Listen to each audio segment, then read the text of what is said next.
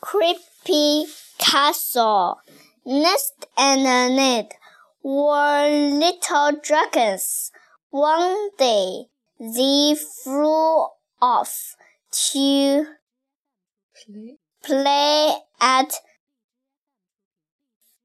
Creepy Castle. Creepy Castle and had big spiders and big cobwebs. There were big bats. bats too. What a creepy castle, said Ned. Ned jumped. Nest. Nesta jumped off a big tower. She flew down to the Ground.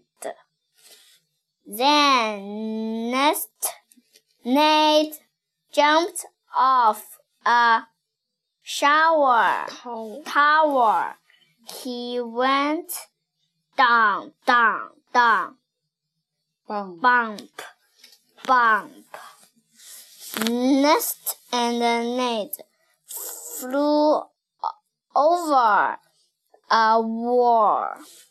I like creepy castle, said the Nester. So do I, said the Ned.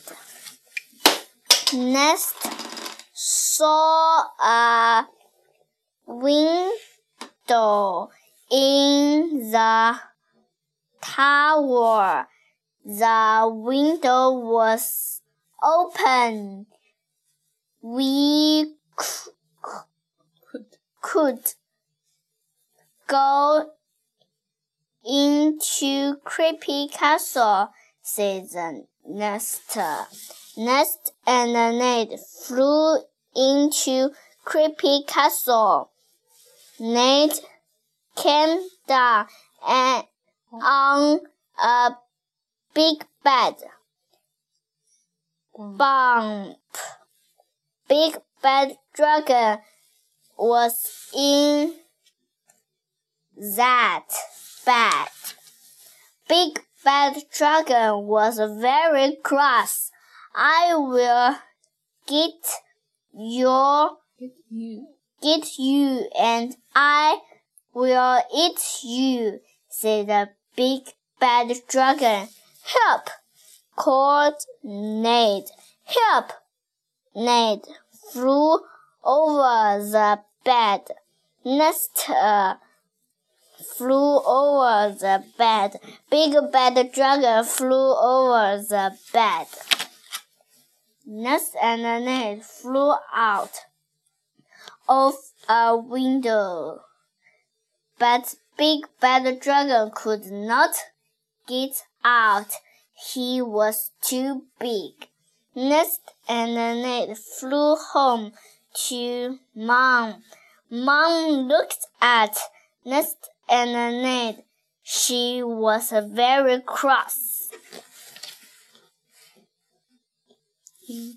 Into the bath.